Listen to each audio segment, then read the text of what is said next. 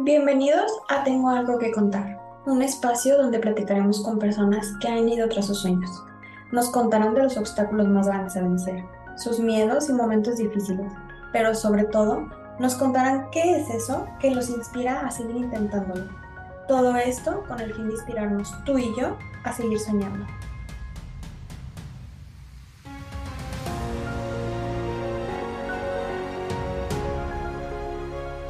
Cambio. Una palabra que se escucha mucho, pero no siempre estamos dispuestos a experimentar por completo, porque lo desconocido puede traer mucha, mucha incertidumbre. Cambiarte de país, cambiar tu negocio, cerrarlo, romper con ideales y atreverte a escuchar tu intuición, soltar el miedo a lo desconocido y simplemente hacerlo. Nuestro invitado de hoy nos contará qué han representado para ella todos esos cambios y cuál ha sido su mayor aprendizaje en el proceso. Hola, Verita, bienvenida. Muchas gracias por estar aquí. ¿Cómo estás? Hola Lore, gracias por la invitación al podcast y gracias por tenerme en cuenta para, para hablar de mi historia un poco acá, así que muy feliz de estar con vos. Gracias. Entonces, cuéntanos, tú eres de Argentina, ¿verdad? Sí, yo soy de Argentina, del sur, de la Patagonia de Argentina. Eh, soy de, de, bastante lejos, pero acá estoy. pero vivo en la Ciudad de México hace cuatro años ya. Ok, ¿y cómo es que tú te vienes de Argentina a México? A México. Mira, yo vengo acá por eh, trabajo de mi esposo, entonces terminé viniendo acá por un tema familiar, entonces nos vinimos para acá, fue una decisión de decir, bueno, apostamos a, a cambiar de, de vida, a dejar todo lo que conocemos. Yo no tanto porque yo ya viví, yo viví por mi otro trabajo en, en, Ecuador unos años también, hace, hace un tiempo, entonces como que soy mucho de moverme, yo soy, como te decía, yo soy del sur de Argentina y cuando cumplí, cuando tenía 17 años, me fui a Buenos Aires, a la capital, a estudiar la universidad porque la carrera que yo quería estudiar no estaba en mi provincia, que era bastante, bastante chiquita, en ese momento ahora ya creció muchísimo, pero en ese momento era como más reducido, era, había carreras quizás mucho más em, tradicionales para estudiar, y yo me fui a la capital a, estudiar mi licenciatura, así que ahí fue como mi primer paso de, de irme de mi casa, y después, bueno, ya después me, me gusta mucho viajar, y después, bueno, me fui por trabajo a Ecuador y ahora estoy también acá, no por mi trabajo, o sea, específicamente, sino acompañando, pero bueno, también mi trabajo se desarrolla acá, así que eh, fue como, como el pasto. Y cuando llegas acá, llegas a un, tú llegas a buscar un trabajo o llegas a ver, a nada más acompañar o a ver qué, qué te depara. Mira, sí, fue así. Yo la verdad es que fue, a eso siempre lo cuento porque es una historia bastante, que tiene mezcla de magia, con mezcla de nostalgia, con mezcla de todo, ¿no? Eh, yo me dedicaba justamente al diseño, o sea, yo estudié, fue así, les voy a contar la historia porque si no se iba a tener como un hilo. Bueno, cuando yo me, me decido a ir a la universidad, yo estudié mi carrera eh, principal es marketing, yo soy licenciada en marketing, Estudié marketing y luego estudié eh, un MBA y una maestría en administración de empresas, con orientación también en recursos humanos, que me gustó siempre la parte de trabajar con gente y la parte de recursos humanos me encantaba, así que bueno, orienté un poco para allá mi, mi carrera. Y luego, eh, bueno, pasaron los años, trabajé mucho, muchos años de marketing, trabajé muchísimo en, creación de producto, en eventos, en publicidad, bueno, en, todo lo que tiene que ver con, con ese área que a mí me encanta. Y luego vuelvo, por una decisión personal, vuelvo de Ecuador, bueno, que estaba viviendo allá en ese momento, y empiezo em, un emprendimiento personal. Empiezo, detecto una necesidad de mercado, como digo siempre, o sea, que tenía mis amigos y decían, ay, este producto, ¿de dónde lo compro? ¿De dónde lo compro? ¿De dónde lo compro? Y dije, yo acá tengo que empezar a fabricarlo, entonces, porque hay necesidad de mercado. Entonces, como buena marketinera, ahí empecé, y empecé yo a coser, a fabricar, a mí me gustaban mucho las manualidades, entonces me daba, sabía sí, mucho de materiales, de costura, me gustó, mi mamá cosió mucho, o sea, como hobby toda la vida, entonces yo también sabía eh, hacerlo, entonces empecé eh, a fabricar productos que eran en ese momento, recién estaban las laptops, entonces yo empecé a fabricar fundas para laptops que no fueran ni negras ni grises, eran de colores, de leopardo, de, de mil cosas que en Argentina no llegaban porque las importaciones no estaban abiertas. Entonces eh, empecé con esto y empecé, eh, como te digo, en el camino del diseño, de la moldería, o sea, todo eso que me, me gustaba, que lo hacía como un hobby, terminó siendo mi trabajo porque yo volví a Ecuador y estaba buscando trabajo, obviamente, en relación y oportunidad siempre universo no me la andaba porque yo iba a las entrevistas de trabajo y me decían, no, sos muy joven, yo me, me gradué de la universidad con 21 años y mi, maestría la terminé a los 22, entonces era muy joven, y me decían, no, sos muy joven, tenés mucha, mucha carrera y el puesto no te, estás sobrecalificada para el puesto, tenés esto, tenés lo otro, y nunca llegaba mi trabajo en relación de dependencia que yo estaba esperando. Eh, o era para mí. Entonces, digo, el universo quería que yo me dedicara a algo, a mi emprendimiento 100%, entonces siempre les digo a los emprendedores que, que, le metan para adelante, que si tienen un sueño y no tienen un trabajo, que valoren su capacidad y valoren todos sus talentos y los pongan a, disposición de, de, ellos mismos, ¿no? Entonces empecé ahí con ese emprendimiento y estuve nueve años trabajando en eso, o sea, fue algo que empezó como, siempre digo que fue como mi bebé porque creció de la nada, empezó siendo yo y ya empecé a terciarizar y a crecer y a vender acá y a vender mayorista y a vender a todo el país y a vender, o sea, y fue una cosa así que, que, obviamente empezó a crecer tanto que, que, yo no, o sea, era lo que yo quería en ese momento y, y sí me costó muchísimo esfuerzo, mucho trabajo, mucha curva de aprendizaje y fue cuando yo decidí venirme a México que lo cerré a mi emprendimiento. Entonces fue también mucho, mucha tristeza para mí eh, darle un cierre a esto, a esto. La verdad que sí, fue, como siempre digo, no, no tengan miedo de cerrar puertas porque siempre se abren más. Entonces, eh, yo recuerdo un día, yo para este entonces ya tenía local propio, ya tenía muchos canales de venta y y estaba en mi local un día y fue algo, yo estaba pasando por un momento personal bastante difícil y siempre pedía que el universo me mostrara cuál era mi lugar y cuál era, cuál era dónde yo tenía que estar eh, eh, y que me llevara y que por favor me diera esa oportunidad porque yo estaba preparada, ¿sí? yo le decía que yo ya no quería estar ahí, yo ya no quería trabajar de eso. Eh, porque ya se había vuelto muy difícil, en Argentina es un poco difícil el tema de ser emprendedora y hay muchos desafíos, entonces yo ya la verdad es que eh, mi vida había cambiado en un montón de otros aspectos a nivel personal y ya el trabajo ese no me acompañaba, entonces yo decía, llévame, mostrame cuál es mi lugar. Y bueno, justo sale la, la oportunidad de venirnos a México. Eh, y yo estaba en mi local un día antes de que todo esto sucediera y con todos mis pedidos y mis cartas y mis intenciones y todo lo que yo estaba haciendo para, para tener esta oportunidad. Eh, me acuerdo que estaba colgando mercadería y, sentí como me decían, acá no, ya no es, acá no es acá, ya, ya tenés que irte, ya es hora de cerrar. O sea, a mí me bajó esa información en ese momento, o sea, yo siempre fui, muy, eh, que tiene que ver con la intuición, pero digamos que no duden de su intuición cuando vienen los mensajes a mostrarnos. Yo sé que lo más difícil es tomar las decisiones, dejarlo conocido, dejarlo que uno le dio tanto esfuerzo, pero yo soy como un ejemplo de resiliencia, eso siempre digo, porque yo estaba ahí, yo supe que ahí ya no podía hacer más nada, que ahí mi energía ya se había agotado, que ese lugar no, no la merecía más y que tenía que cambiar.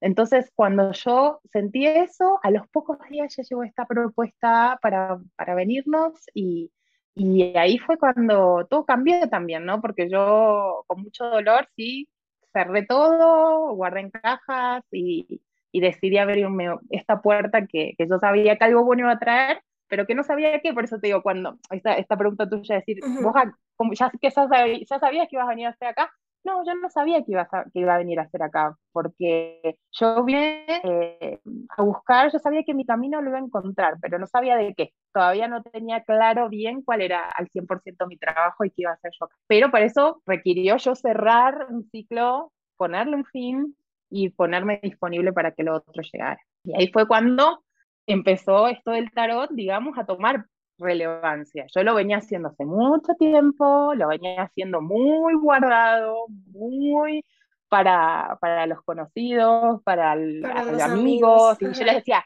este no es mi trabajo, o sea, esto no, esto es algo que yo hago por aparte, o sea, exacto, o sea, esto a mí no me mandan clientes porque yo, mi trabajo, estoy al 100 en lo otro, no me queda un minuto en el día para dedicarme a nada más, se lo hago a ustedes porque los quiero, por esto, por otro, pero no es mi trabajo. Y así fue cuando yo dije, mm, llegué acá, la verdad me empecé, obviamente me encantó porque, porque un lugar que yo siempre también a veces cuento que, que, yo desde muy chica quise venir a vivir a México. No es casual que yo esté acá y que el universo me haya mandado este lugar cuando yo le pedía una luz, una salida, una nueva esperanza, unas ganas de crecer. Eh, a nivel personal. Eh, yo, mi mamá siempre dijo, Verónica, vos querías ir a México a vivir, o sea, desde chiquita siempre decías que querías ir a México. No me importa, conozco un montón de lugares en el mundo, pero México era el lugar que yo desde chica, eh, yo siempre cuento que, que, en mi programa, o sea, yo veía el canal de las estrellas todo el tiempo, para mí era como mi canal y digo, o sea, ¿por qué veía? ¿Por qué? ¿Por qué? Pero los programas, las novelas, Chabelo, las, no sé, todo, por, iba, iba conmigo, no me preguntes por qué, pero yo crecí ahí. Yo tu corazón te llamaba a México. Es algo, yo digo mi corazón, mi, mi vida, mi otras vidas, porque también eh, sé que he tenido otras vidas acá, eh, y, y, es como que todo me traía acá. Entonces, eh, no es casual que cuando yo eh, pedí estas señales, yo pedí esta ayuda eh, y, dije que estaba preparada, la oportunidad quizás no vino directamente por mí, pero me terminé viniendo, digamos. Entonces, em, fue, fue muy lindo. Al principio era como encontrarme a ver qué iba a hacer y un día dije, yo tengo esta herramienta, ¿por qué no la voy a usar? Yo sé hacerlo. Me gusta, me encanta, es mi pasión siempre lo escondo. Acá estoy en un lugar donde no tengo que esconder nada, donde tengo el tiempo para hacerlo. Es como que siento que el universo me dijo, ahora tenés el, el momento, es el momento para que esto le des trascendencia, ¿sí? Para que le pongas tu energía a esto y este es el momento. Y así fue cuando, cuando puse al 100 todo para que esto se fuera mi, mi, mi trabajo, mi vida y, todo a lo que me dedico el día de hoy. Eh, fue esa puerta que dije, bueno, estoy dispuesta en momento y, fue maravilloso. Se me presentaron un montón de situaciones que nunca hubiera pensado en la vida que iban a llegar y, llegaron porque siento que es cuando yo estoy preparada. O sea, que no es que otro está preparado o, uno le dice, yo quiero que las cosas sean ahora. Y las cosas ahora por ahí no son, son cuando tienen que ser. Yo siempre digo un poco la paciencia, el cerrar otro ciclo para empezar otro, como yo aprendí mucho de esto, o sea, y en la vida te cuento esta parte, he cerrado muchos otros ciclos, he abierto otros antes en otras cosas, pero es como que eh, justamente con el tarot fue así, como diciendo, este es el momento, y yo llegué a México y me empezaron a pasar muchos déjà vu. Yo vivía sintiendo que esto yo ya lo había vivido, que este, este momento yo ya había estado, que esto era lo que tenía que estar haciendo, millones de señales, empezaron como señales, señales, señales, señales, señales, eh, pero se exacerbó totalmente. Entonces yo siempre siento que yo tengo mucho aire ya en, en mi catacas. Siento que, que, México vino a darme eso de tierra que yo necesitaba para enraizar también todo eso que yo tenía volando, digamos, y que tenía como, como don, como, como proyecto, como, como disponible, y acá vine como a bajarlo. O sea, este era mi lugar, por eso yo tenía que estar acá para bajarlo. Así que más o menos esa es la historia de cómo llegué acá y por qué estoy haciendo lo que estoy haciendo. Oye, ¿qué retos representaron para ti el cierras allá un negocio estable y aquí empiezas con un negocio que no es como, o sea, no es algo tangible, no es un producto, es un servicio que aparte de todo, pues no es tan fácil que la gente se, se abra a, a recibirlo o a veces como que no, la gente no le da como esa importancia o es como de, ay, sí, la, la que me lee las cartas, o sea, como que a veces mucha gente no lo toma muy, muy en serio, porque aparte tu tarot es diferente al, al tarot tradicional, tú haces tarot terapéutico. Entonces, ¿qué, ¿qué representa para ti o qué fue tu reto más importante al momento de decir, me quiero dedicar a esto y que la gente me conozca? Bueno, em, primero Eh, bueno, como dijiste, yo un tarot que es tarot evolutivo, terapéutico, de conciencia, es un tarot donde, donde vemos las energías presentes y, y, y, más que mostrarnos el futuro, nos muestran qué podemos hacer hoy para que ese futuro se manifieste y, ponernos nosotros en acción en este momento. Entonces, para mí el desafío principal yo creo que fue conmigo misma. En un inicio es como decir, creerme que esto era un trabajo, tomármelo con la seriedad que tiene, y yo creo que también por eso la, gente que a mí me llega es gente que, que, que, toma esto en serio, que no lo toma como, como algo que, que, es, eh, yo lo transmito así porque yo me lo tomo así para mí misma cuando me hago lecturas personales y para los demás. Para mí esto es una herramienta muy poderosa. Entonces, eh, es importante que eh, el otro, yo creo que uno recibe, ¿no? Lo que da. O sea, y yo doy, bueno, mucho amor en mis lecturas, mucha, sí, como mucha empatía, siempre me pongo mucho en el lugar del otro, siempre siento que también yo aprendo algo del otro cuando viene la consulta, entonces eh, no soy vista omnipotente y yo me la sé toda y puedo saber tu futuro y puedo saber todo lo que te va a pasar y, y, no, no, no, no, o sea, esto es...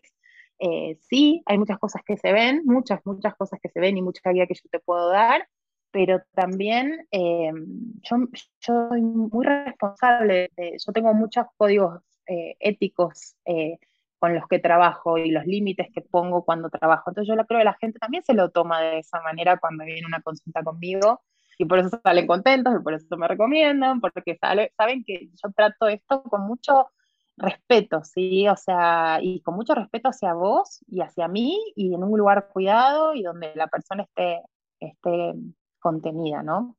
Eh, y, como siempre digo, léanse las cartas con alguien con, los que, con el que saben que les va a dar una devolución, donde ustedes no van a tener miedo, donde no van a estar condicionados, donde la otra persona sabe lo que está diciendo, lo que hace y, cómo, y cómo trabaja, ¿no?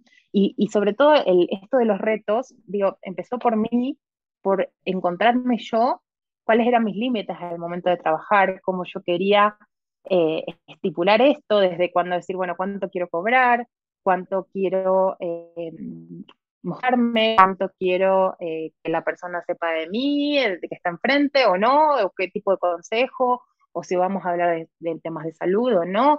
Son todas cosas que son retos al momento de ponerse a leer las cartas. Pero yo empecé por mí, por, sobre todo por, yo vengo de una familia que está llena de tradiciones y de, y de cosas que tienen que ver con eh, estereotipos, con deberes ser, y, vengo como criada de una manera con muchos estigmas. Entonces, la el primer desafío fue empezar a sacarme todos esos estigmas de encima y, empezar a, a, conectar con mi voz interior, ¿sí? Con darme cuenta de que, de que, de que yo ya era adulta y que, y que yo ya sabía que era bueno y que era malo para mí, y que lo que mi familia pensara era cuestión de ellos, pero que yo tenía una vida ahora a nivel individual y que también la tenía que respetar y que me tenía que escuchar. Entonces, eh, para mí fue toda la revolución de mis papás. Eh, me estoy dedicando al tarot. O sea, recuerdo que la primera la primer reacción de mi mamá, en realidad nunca les extrañó porque yo siempre,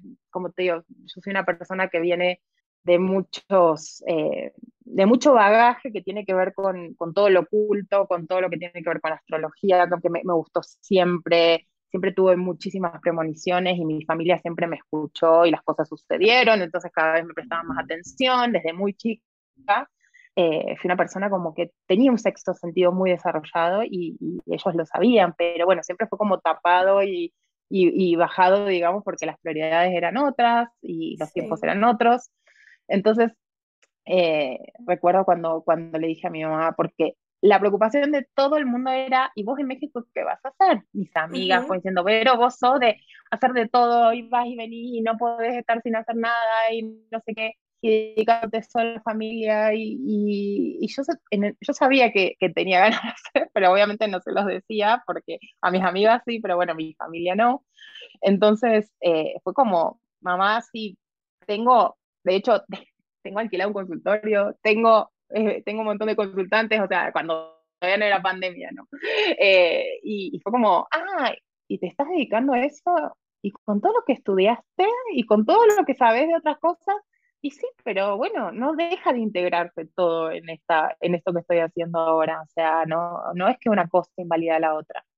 y, bueno, y así fue como de a poco, eh, recuerdo, bueno, mi mamá eh, entendiendo eso y yo rompiendo también un poco el estigma de decirle, sí, esto soy y esto me dedico ahora. Y, y recuerdo mi papá un día me, me dice, acabo de ver un video que me sugirió Instagram tuyo y yo, o sea, fue como, no, modo, modo, modo bruja total y como que, viste, son personas mayores, les cuesta entender, pero ellos estaban muy orgullosos de, de, cómo me veían en este rol eh, que, que, era tan mío en realidad. Ellos lo identificaban luego que me vieron en, en acción, digamos, como diciendo, sí, ese es Dero, ¿me entendés? O sea, eh, no me extraña nada de que esté pasando, me reconocieron y para mí fue ese fue un, un, como romper un estigma muy grande que yo tenía con, conmigo misma, ¿no? Porque creo que al final me estaba poniendo yo tanta presión en, en, en qué dirán y, y, todo lo que pensaban y todo lo que, lo que, lo que ellos iban a decir sobre esto, que, que, que, le quitaba validez realmente a lo que yo sentía en ese momento y cómo yo me aprobaba, ¿no? Entonces, también eso, sí, empezar a ser más libres un poco con, con las elecciones, ¿sí? Sí. Ese sería como mi mensaje en este momento. Siento, ajá, siento que a veces nos pasa que, que nos metemos tanto en la cabeza lo que los otros pudieran pensar o nos da miedo lo que nos vaya a decir personas que nos importan. Y a veces cuando se los decimos y actúan completamente diferente, es como wow, no pensé que me fueras a ver de esta forma o a apoyar de esta manera. Y a veces como que nosotros mismos limitamos a, lo, a las personas que nos quieren porque nos hacemos una idea en la cabeza de qué es lo que ellos según piensan, ¿no? Y no les damos esa oportunidad de realmente ser ellos, o sea, a lo mejor es más, son más nuestras ideas que lo que realmente es. Y digo, qué padre Exacto. que... Qué padre que tu familia fue como de, wow, o sea, sí, justo te podemos ver que sí es algo que a ti te apasiona y te apoyamos y bla, bla, bla. Sí. Y bueno, entonces ya estás aquí, empiezas a dar tus consultas, ¿cómo? Porque creo que muchos emprendedores a veces nos cuesta mucho, sobre todo cuando es cuestión de servicios, el valorar lo que hacemos, o sea, y el ponerle un precio y el, y el mantenerlo. O sea, y más sobre todo, o sea, ahorita ya hay más personas que nos abrimos a toda esta parte mística, mágica, este, y que le damos este valor y esta validez y para nosotros es una herramienta muy importante y que nos aporta demasiado y a veces ya no, no, la, no, no nos cuestionamos el decir sí le invierto porque sé que le estoy invirtiendo algo que es para mí, que es algo que me va a aportar. Pero de pronto, ¿a ti qué significa el decir, ok, este, pues es mi negocio y darle esa realidad de es mi negocio, aunque sea algo muy mágico, pero es mi negocio. Sí, eh, yo una de las cosas que me pasó, que yo por eso digo, uno no es, a ver, una, digo, ay, ahora soy Vero la tarotista. No, yo soy Vero la, la, la que es la, la conjunción de todas las cosas que ha hecho y, y no por algo las cosas en las que tuve que vivir, trabajar, hacer, no me trajeron a este lugar por casualidad y poder estar ahora. Vos me decías hace 15 años, tirar las cartas, poner una, un precio y, y, mantenerlo, y quizás yo no, no era, no, no, no, no lo podía hacer, como decís, me parecía algo intangible, un servicio, algo que, que mucha gente dice, ay, bueno, pero lo tendré que hacer gratis, o está, está muy acostumbrada las personas a eh, una tira, eh, una, eh, mucha, mucha gente me preguntaba, ¿y cuánto me cobras la pregunta, por ejemplo, de tarot? Y hay mucha gente que trabaja con esta herramienta de por preguntas o por consultas de paso, presente y futuro, y yo no trabajo de esa manera, yo, yo hago un trabajo integral, yo te veo a vos, yo no, no veo solamente la pregunta, yo escarbo, me meto, entendemos qué es lo que estás viviendo, qué es lo que estás necesitando, cómo te puedo ayudar y qué en este momento te da claridad.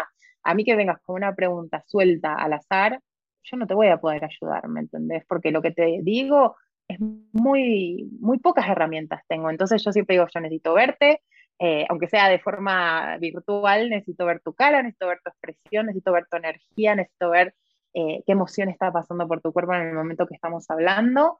Eh, y necesito poder demostrarte yo también a través de mis gestos y mi cara y mis expresiones todo lo que yo estoy viendo. Entonces, es una cuestión de eh, también ver cuál es tu límite, ¿no? Cuando empezás a dar consultas, decir, bueno, ¿qué tipo de tarotista quiero ser? Yo quiero ser este tipo de tarotista, una tarotista que habla en profundidad, como te digo, que tiene mucho respeto, y para que yo eso suceda, yo tengo que eh, también hacer que los otros respeten, ¿no?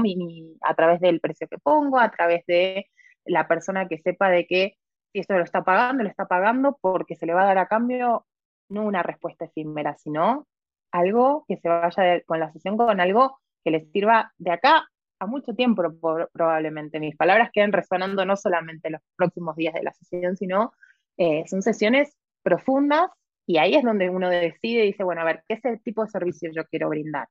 Eh, quiero, a mí me sirve dar preguntas, me, me sirve dar consultas eh, más extensas, como son las que yo hago, y ahí es donde uno va entendiendo, y como te digo, quizás hace 15 años yo no, no hubiera sabido cómo, pero ya a través de mi experiencia en ventas, de tratar con clientes, eh, eh, ya tenía, ya sabía por dónde, ¿sí? por dónde quería que mi, que mi trabajo fuera, fuera encaminado y, qué, y qué límites yo tenía para mí misma, ¿no? De decir, bueno, a ver, no quiero que sea así, sí quiero que sea así, eh, no quiero, sí, no, yo tenía mis propios límites de cosas, viste, yo digo, los no negociables, hay cosas que yo ya no iba a negociar con esta nueva etapa de mi vida. Había cosas que yo ya tenía muy claras que mi próximo trabajo, cual fuera, no iba a permitir ciertas cosas que sí había permitido en el anterior y que había aprendido que me hacían mucho mal y que ya no quería para mí. Entonces, sí, este trabajo también vino a mostrarme que si yo ponía límites y ponía ciertas estructuras,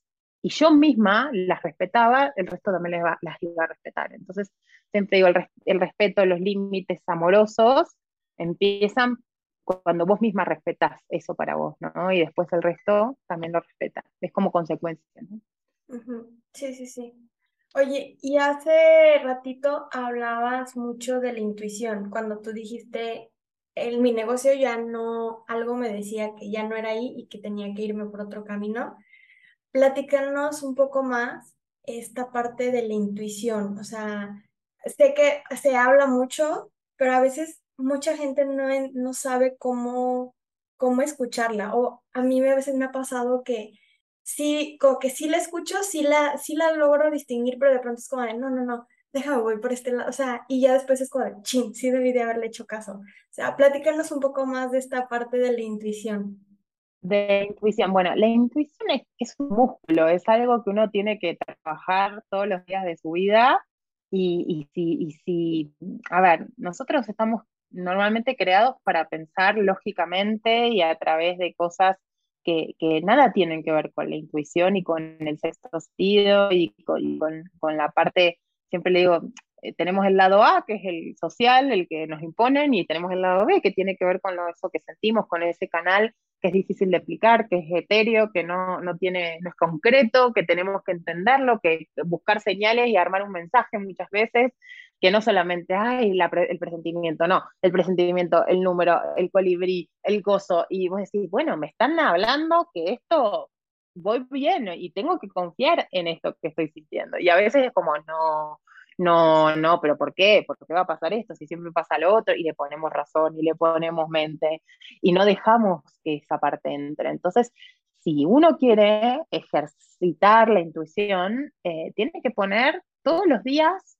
es como, como cuando vas al gimnasio, cuando tenés una meta eh, en algo físico o tenés una, no sé, querés correr, no sé, eh, un triatlón, no sé qué, tenés que practicar todos los días, no va a llegar del triatlón y vas a correr y vas a ganar, ¿entendés? Vas a creer que es verdad, que es para vos, ¿no? Tenés todos los días que ejercitarlo. Entonces, yo eh, siempre tuve, como digo, siempre tuve las antenas por ahí un poco más paradas que la gente que tengo alrededor, siempre fui muy perceptiva, siempre em, tuve muchísimas premoniciones, yo sueño, los sueños para mí son reveladores, he tenido muchas situaciones donde las cosas pasan exactamente como yo las vi un par de horas anteriormente en mi sueño y, no, todo el mundo queda en shock, ¿no? O sea, por eso también mi familia siempre me escuchó en esto porque las cosas pasaban. Entonces, eh, yo siempre tuve como eso, de decir, bueno, ahora sí, ahora no, esto sí, esto no, y, y, me lo respeté un montón. Antes me lo respetaba menos, ahora lo respeto cada vez más y cada vez lo tengo más presente. Entonces, eh, sí les recomiendo, si ustedes quieren hacer como ejercicio el tema de la intuición, empezar, como digo, abrir y tener un mazo de oráculo, que por ahí empezar con un oráculo es mucho más sencillo que empezar con tarot, eh, conectar con algún oráculo, conectar con algo que ustedes tengan en su mesa de luz eh, y se saquen una, una cartita eh, cuando se levantan en el día, decir, a ver cuál es mi mensaje hoy, a ver qué conecta con lo que necesito escuchar, con, algo más, o decir, bueno, a ver, necesito eh, una señal, por favor, para saber si estoy haciendo esto bien. Pidan señales, yo siempre digo, ustedes tienen que pedir también, o sea, recibir y si empiezan a conectar con eso, pedir, decir, bueno, a ver, eh, si pasa tal cosa, por favor, eh, que esa sea la señal para decirme que sí o que me digan que no, empezar como específicamente a, a buscar eh, en cosas que no son una persona que me viene a decir lo que tengo que hacer, justamente yo misma poniendo mi razonamiento y poniendo todo lo que dicen 20 libros o otras experiencias de otros antes que mi intuición, ¿no? Entonces empezar como a conectar con ese lado que todos tenemos, pero algunos lo escuchamos más y otros lo escuchamos menos. Entonces es ahí eh, la intuición. No, no tiene más que ver con eso, con practicar, con empezar a, conectar. Y siempre digo, no hay nadie que a usted pueda decir si esa intuición que vos tenés es eh, válida. Sos vos mismo contra vos mismo en ese, en, ese campo. O sea, vos vas a hacer algo, la intuición te va a decir es correcto, y después va a salir correcto y vos vas a ir avanzando sobre la confianza en tu intuición, ¿no? Entonces te dicen ahora no, esto no, no, no, después vas a ver que esa no era una buena opción y vas a validarte. Es como una validación personal, ¿no? Y empezar así, a trabajar con la validación personal, porque nadie te puede decir si esto está bien o está mal más que vos.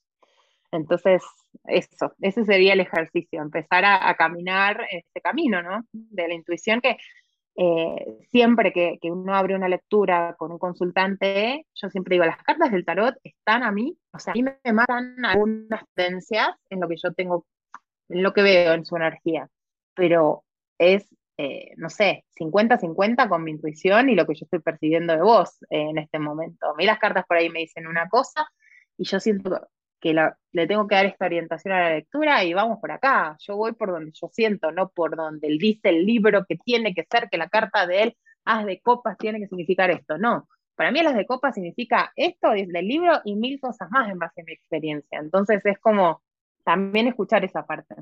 Sí, wow, qué padre. Ya, quiero una sesión contigo, quiero una sesión contigo ya. Sí, cuando quieras ahí ya nos coordinamos. Sí, y qué padre, sí, porque a veces siento que mucho tiene que ver con lo que decías justamente de, validarse a uno, porque a veces empieza ahí, o sea, de, de que ni tú mismo te lo crees, ¿cómo esperas que alguien afuera te lo vaya a creer? Si tú ni siquiera te comprarías lo que estás vendiendo, mucho menos alguien afuera te lo va, te lo va a comprar. Oye, y en pandemia, eh, ¿qué significó para ti todo este tema de la pandemia? De... Porque para muchas personas fue algo muy triste. Para, hubo muchos negocios que tristemente cerraron, pero para muchas otras personas fue mm, esta parte de reencontrarse consigo mismos. Y a veces em, personas como tú que te ayudan como con estas herramientas, les fue muy bien en, en, pandemia. ¿A ti, para ti, qué significó pandemia? A mí pandemia, para mí pandemia fue, a ver, em, por un lado, agradecí mucho el haber escuchado ese no ese momento que le evento, porque si yo hubiera estado con toda mi empresa eh, andando hubiera sido muy difícil mantener toda justo esa estructura, entonces siempre digo, bueno, ese, ese no también venía a avisarme de que era el momento de, de, cambiar por alguna razón y siempre pienso en los costos, en cómo hubiera mantenido todos los empleados y todo andando en, pandemia, hubiera sido muy difícil, entonces ahí nuevamente validar ese no, esto vino como decir si estaba, estaba bien. Sí, era por ahí. Eh, con mis era por ahí, eh, con mi proyecto anterior. Y, mm, y, con el proyecto, digamos, de, de mm, digamos, a, a, a, modo eh, holístico y, y, a modo, eh, Sí, yo creo que la pandemia, a mí las lecturas previas a la pandemia a mí me mostraban eh, como denominador común como mucho estancamiento, eh, como mucha energía de, de- cosas que no llegaban, de cosas que estaban trabadas en constante. En diferentes, eh, después luego lo entendí y decía, ah, claro, sí, muchas cosas aparecían muy ralentizadas, las- eran muy lentas las lecturas, entonces eh, era un denominador común que yo lo analicé luego y digo, claro, sí, sí, entiendo por qué las cosas pasaban.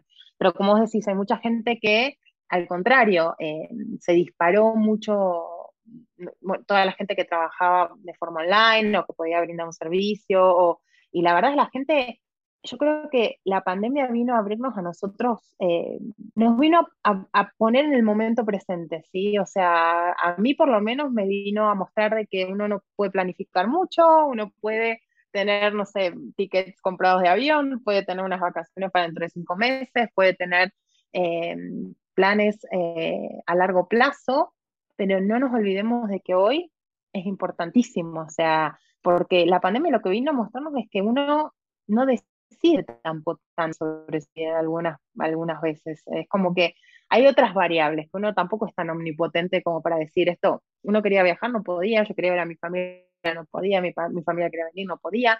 Entonces, sí fue un tema de, eh, de ver mucho para adentro. ¿sí? Yo creo que la pandemia nos trajo un espacio a todos para, para introspección, para poder analizar, para parar, porque yo trabajo con mucha gente que trabaja mucho, que trabaja en cargos muy altos en, empresas multinacionales o que tiene muchas responsabilidades y esto fue como, hey, pará, a lo importante, ¿sí? A estar en tu casa, a despertarte, a estar con tu familia, a, a, a convivir, a cocinar, a, no sé, hubo, hubo como un tema de conexión para esa gente que no puede parar, eh, le dio una oportunidad de eh, entender de que tampoco necesita estar tan presente en el afuera, ¿no? Que era importante estar adentro, que era importante darse un lugar. Yo trabajé muchísimo y bueno, trabajo, siempre trabajo mucho, pero en esa época mucha gente necesitaba respuestas, necesitaba reencontrarse, se cuestionaba cosas que antes no había tiempo para pensarlas, ni siquiera, porque el ruido de afuera llenaba en todo el espacio, todo el ambiente y todo su tiempo.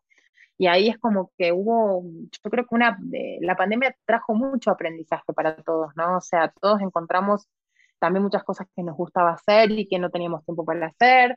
Eh, fueron muchos desafíos en familia también, porque estar todos dentro de casa tampoco es tan sencillo. Entonces, bueno, fue, yo creo que eh, más vivir el hoy, más escucharnos, más conectar con, con el presente y no sentirnos también tan omnipotentes. Yo creo que esto nos vino a bajar un poco el ego a, a, muchas personas, ¿no? De decir, bueno, no, no todo depende de mí y también puedo tomarme un rato y, todo puede parar y no va a pasar nada, ¿sí? O sea, un tiempo.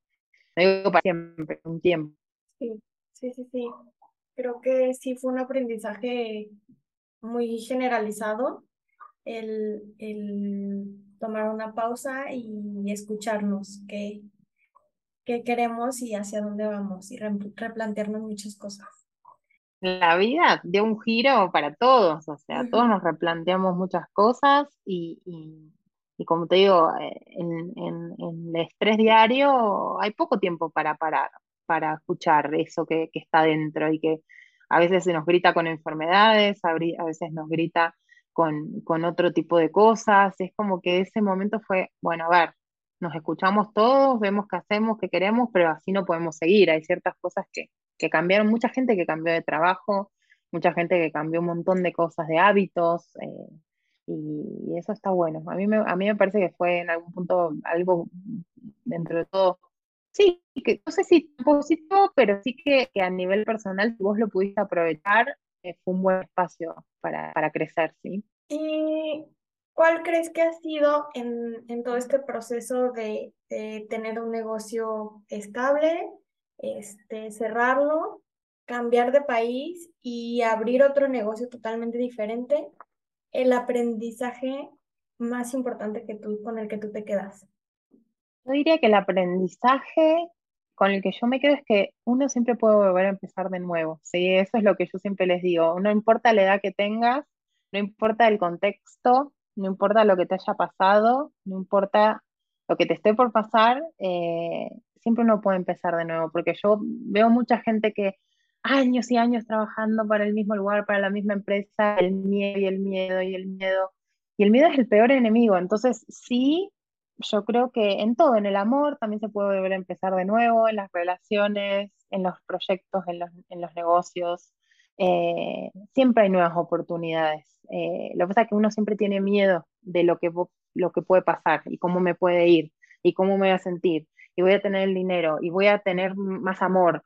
Eh, y yo creo que eso viene en relación a cuánto vos te plantees que esa puerta nueva te va a dar, ¿no? O sea, siempre digo, uno piensa siempre que va a venir lo peor en vez de pensar que va a venir lo mejor, que eso es algo que yo siempre, yo soy, una persona que siento que, que, soy muy positiva en eso, entonces siempre pienso que lo mejor va a venir, que hay un tesoro escondido atrás del problema y conozco mi poder resiliente para poder salir, como te digo, de un millón y medio de situaciones que me han pasado y que, y que siempre voy un pasito más y un poco más feliz y me encuentro más conmigo misma.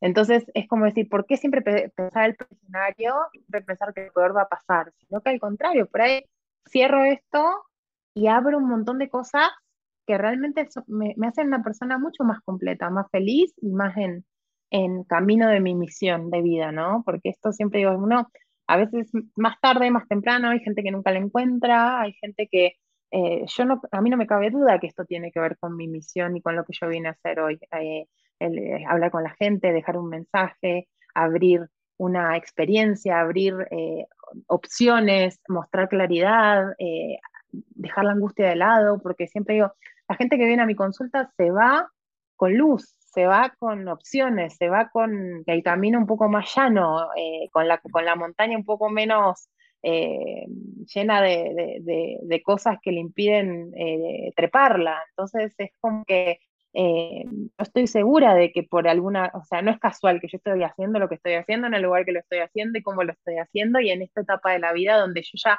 pasé por cortar toda la maleza que tenía muchas veces en muchas situaciones, en el amor, en las emociones, en cosas con mi familia. Yo allané un montón de cosas en, en mi vida que me trajeron este aprendizaje que por ahí yo le puedo transmitir a través de las cartas, conocimiento de historia de vida eh, a otras personas. Entonces sí, sería como diciendo, no piensen que, eh, que lo que viene es peor, sino que pónganse en modo positivo y, piensen que, que, que si ustedes están eligiendo a conciencia eso, ese cierre, ese cambio de etapa, ese cierre de relación, y si ustedes lo eligen, lo quieren y su corazón lo grita y su intuición también, no duden de que lo que viene es positivo, ¿sí? Que pongan eso.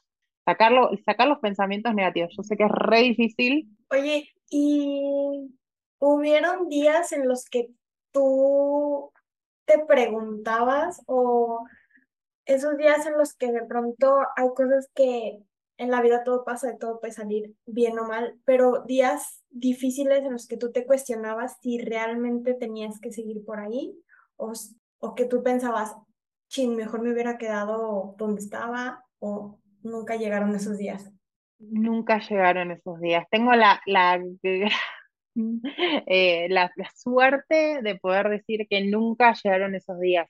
Y no porque, eh, no porque fuera fácil, ¿no? sino porque lo que yo hacía en un momento de la vida, o sea, el último tiempo ya nosotros decimos algo que, es, que hay que remarla mucho, que hay que, ay, como remar en dulce de leche, decimos nosotros, porque es como remar en algo espeso, en algo que cuesta, en algo que no es sencillo, en algo que no fluye. Entonces, eh, yo cuando me empecé a dedicar a esto, fue como una bocanada de aire fresco, como que todo, la, todo me decía, sí, es acá y, los contactos y las relaciones y las personas que llegaban a mí y los caminos que se me abrían y las personas lindas con las que yo conectaba y mi sentimiento eh, luego de cerrar una sesión, cómo me quedaba, eh, era como que todo fluía. Entonces eh, yo sentía, es por acá, y me empoderaba, y me empoderaba, y me empoderaba. Sí, yo creo que hay desafíos muchas veces, y sigo, obviamente tengo desafíos, tengo días donde digo, em, mi mensaje habrá llegado claro, la persona lo habrá entendido, cómo lo habrá manejado.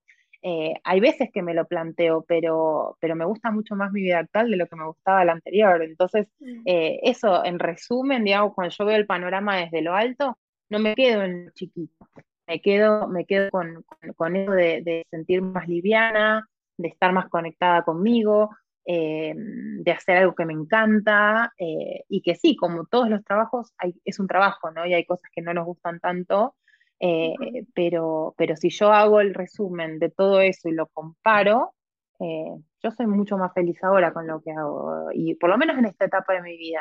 En, otra etapa de mi vida, lo otro también me llenó un montón, pero en esta etapa de mi vida, el tema de manejar mis horarios, el tema de tener flexibilidad, eh, el tema de haber adaptado, eh, de buscar un trabajo que, a mí me ayuda con mi dinámica familiar. Entonces es como que eh, siempre digo, por ahí algo que para vos era súper efectivo y era lo mejor y te hacía muy feliz en una etapa de la vida, después las circunstancias cambian y es, no es lo mismo con los años. Quizás no te encontrás tanto en ese lugar, ni en esa pareja, que crece diferente la pareja. O sea, ¿por qué uno tiene que estar siempre en el mismo lugar? Yo siempre digo, eh, la gente que no cambia, la gente que no se mueve, la gente que no toma riesgos, la gente que, está siempre, vos la ves, ay, en el mismo lugar, trabajando en lo mismo, con lo mismo, con, y todo lo mismo. Eh, a mí me asusta un poco lo mismo siempre, porque yo siento que somos seres que tenemos que evolucionar y que aprendemos, y si no aprendemos y nos quedamos en el mismo lugar, no aprendimos nada. Entonces es importante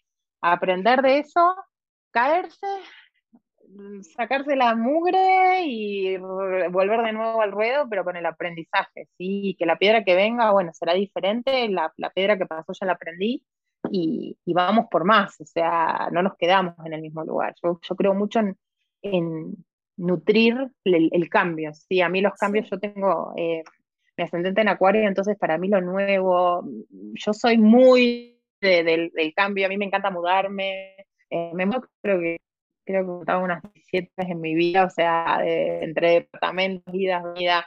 Eh, desde que estoy acá me he mudado ya tres veces en cuatro años, o sea, y más un cambio de país, o sea, yo he mudado de país, de cosa, de provincia, de yo soy, eh, a mí me gustan los cambios, o sea, más allá que después por ahí en un trabajo me mantengo mucho tiempo, a nivel personal, los desafíos, los cambios, el no estar siempre en el mismo lugar, tener las mismas cosas, más allá de que soy sol en cáncer, que es como más tradicional y, como, como muy, eh, se pelea mucho con mi acuario ahí en eso, entonces tengo ahí como esa disyuntiva, pero soy muy, muy, muy flexible, no, no soy apegada a las cosas, entonces eso creo también me ayuda, ¿no?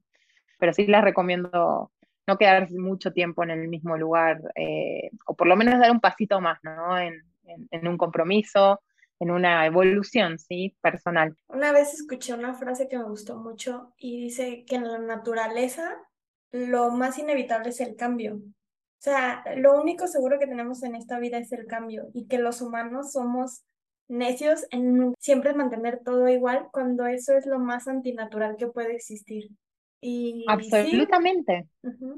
Bueno, las estaciones, o sea, todo nos muestra de que tiene un principio y tiene un fin, y que no podemos ser siempre verano y no podemos ser siempre invierno y no podemos, eh, los cambios son inevitables, como decís, la muerte es lo único seguro que tenemos todos los que estamos vivos, entonces es como decir, bueno, la única certeza es que vamos todos para allá, pero cómo vos quieras llegar a ese momento, o, por ejemplo las personas que siempre quieren verse jóvenes y siempre quieren verse, y no, ¿por qué tenemos que retener esto cuando lo natural es el cambio, la evolución, el no vernos igual siempre al espejo, el no tener siempre la misma conducta, los mismos gustos, yo siempre digo, evoluciona, después elige si evolucionaste de una manera, evolucionó de otra, fueron creciendo juntos, eh, hay que ver cómo eso va y cómo vos te, va, te, llevas vos también con el tema de la evolución personal. Hay gente que no le gusta, que se siente incómoda y que los cambios no le van, y personas como yo que, que, que, al contrario, que yo soy bienvenida a cambios, bienvenidos,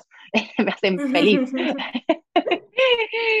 eh, Obviamente, como digo, no, hay cambios que no elegiría y que la verdad de la vida me, ha golpeado bastante, pero, pero bueno, eh, también salgo pensando algo positivo de eso que pasó. O sea, trato de verle el, lado, el lado amable.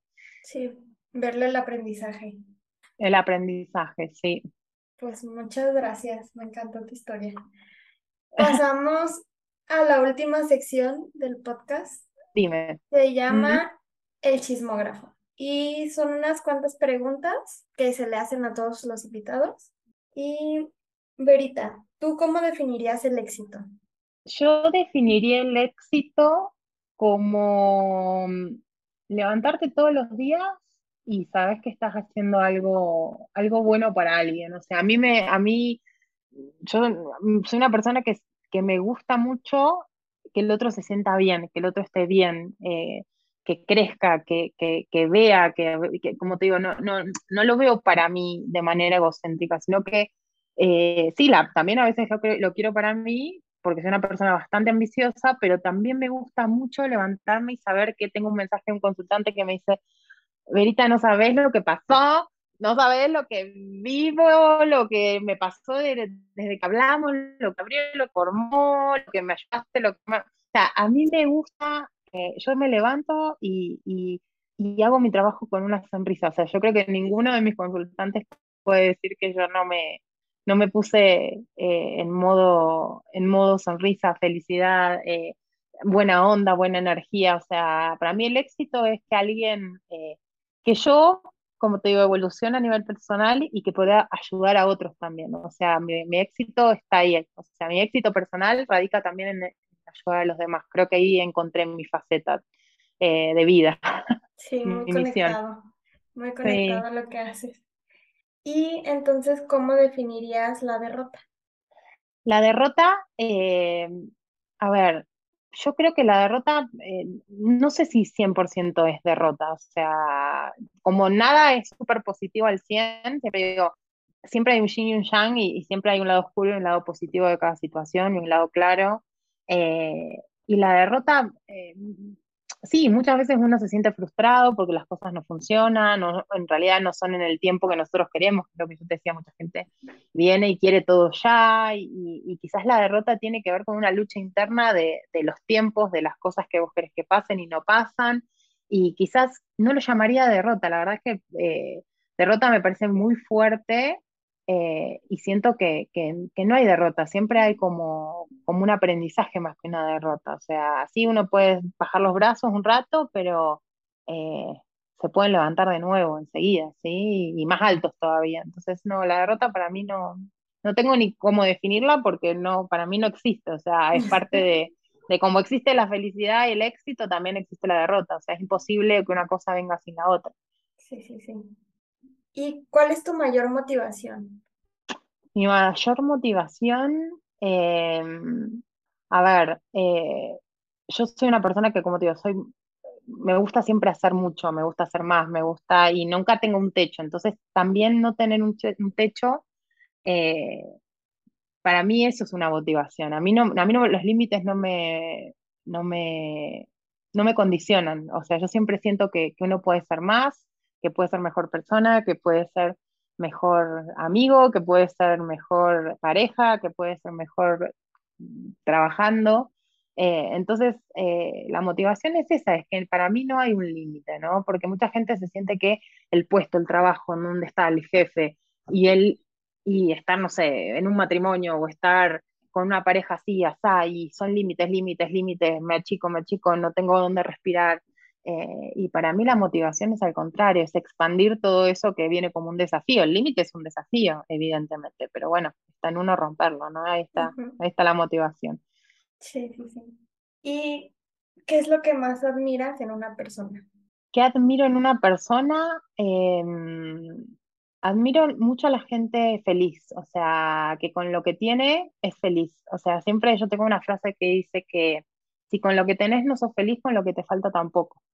Entonces, eh, yo siento, yo, esa es mucho mi filosofía. De, yo conozco mucha gente que tiene mucho, eh, si hablamos en términos económicos o eh, también en términos de amor, y, no es feliz, no es feliz con, con, su vida, con sus elecciones, con, como te digo, todos los días levantarse y sentir frustración.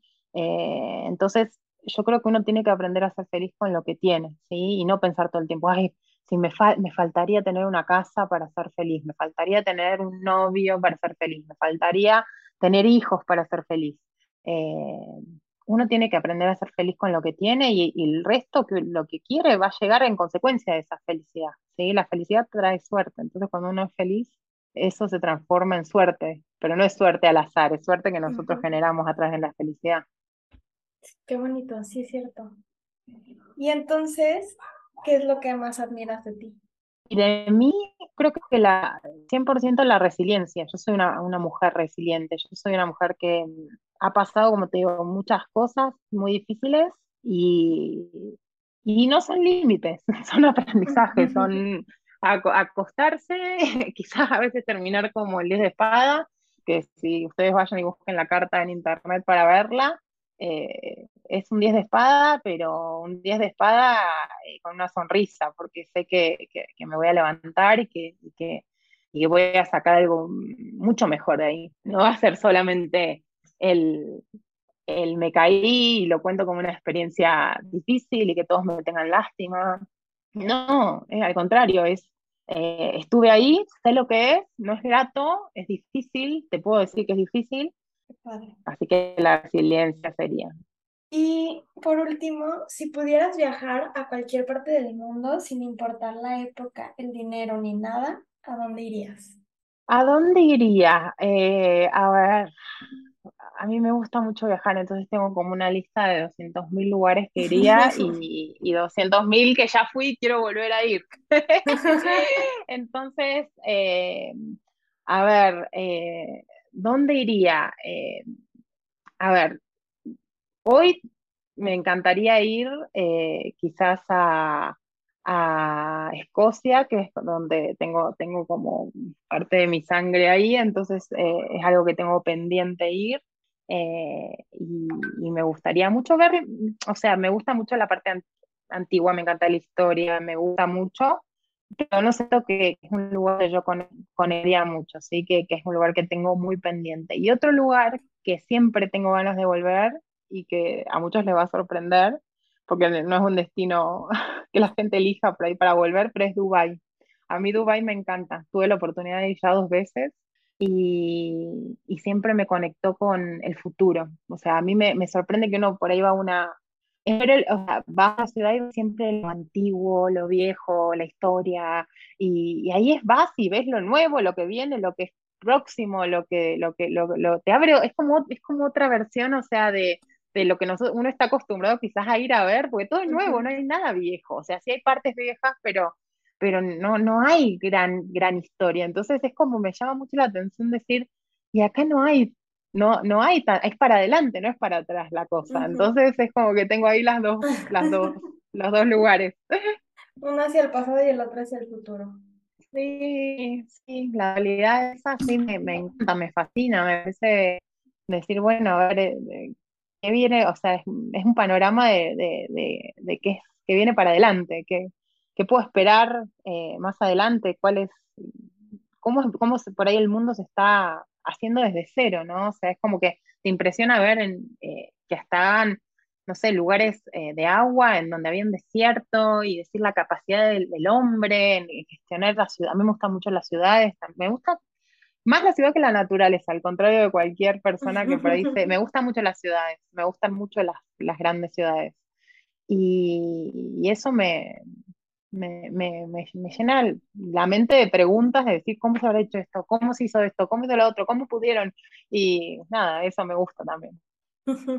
Como que alimenta mucho la curiosidad, ¿no? Lo que decías del, del cómo le hicieron para hacer esto. O a quién se le ocurrió este, hacer esto otro. Sí, a mí las ciudades me encantan. Eh, la verdad es que soy muy de la ciudad. A mí me gusta ver eh, yo llego a un lugar nuevo y lo primero que voy es al supermercado. Como buena marketinera en mi ADN también que lo tengo, que yo empiezo a ir al supermercado y veo y las costumbres y la gente y qué compra y qué comen y cómo está estructurado el supermercado.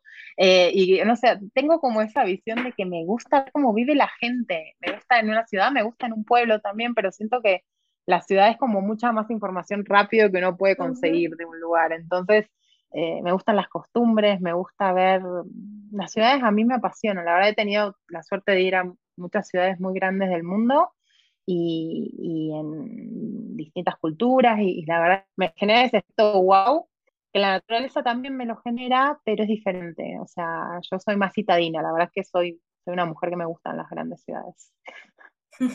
Pues muchas gracias eh, por compartirnos tu historia, muchas gracias por, por abrirte y pues este es tu espacio, cuéntanos este, un poco de tus proyectos, invítanos a cómo podemos este, localizarte para, para alguna sesión, alguien que le interese. Claro que sí, me pueden eh, seguir en todas mis redes sociales como Verita Tarot, me pueden encontrar en Instagram, en TikTok, en YouTube. Eh, estas dos últimas son eh, plataformas nuevas que estoy ahora empezando a desarrollar, pero en Instagram me pueden mandar un mensaje directo, que es como el canal más fácil. Me pueden mandar un mail a veritatarot.com también, así que donde quieran me encuentran como Verita Tarot y ahí yo les paso todo el procedimiento para, para generar una sesión conmigo si están interesados. Y yo feliz de, verlos, de encontrarnos y que vengan de acá del podcast conociéndome un poquito más también. Pues muchas, muchas gracias por tu tiempo. Muchas gracias por quedarte hasta el final. Te invito a que nos sigas en redes sociales. Estamos como arroba tengo algo que contar, triple y bajo. Nos encantaría leer qué te pareció el capítulo.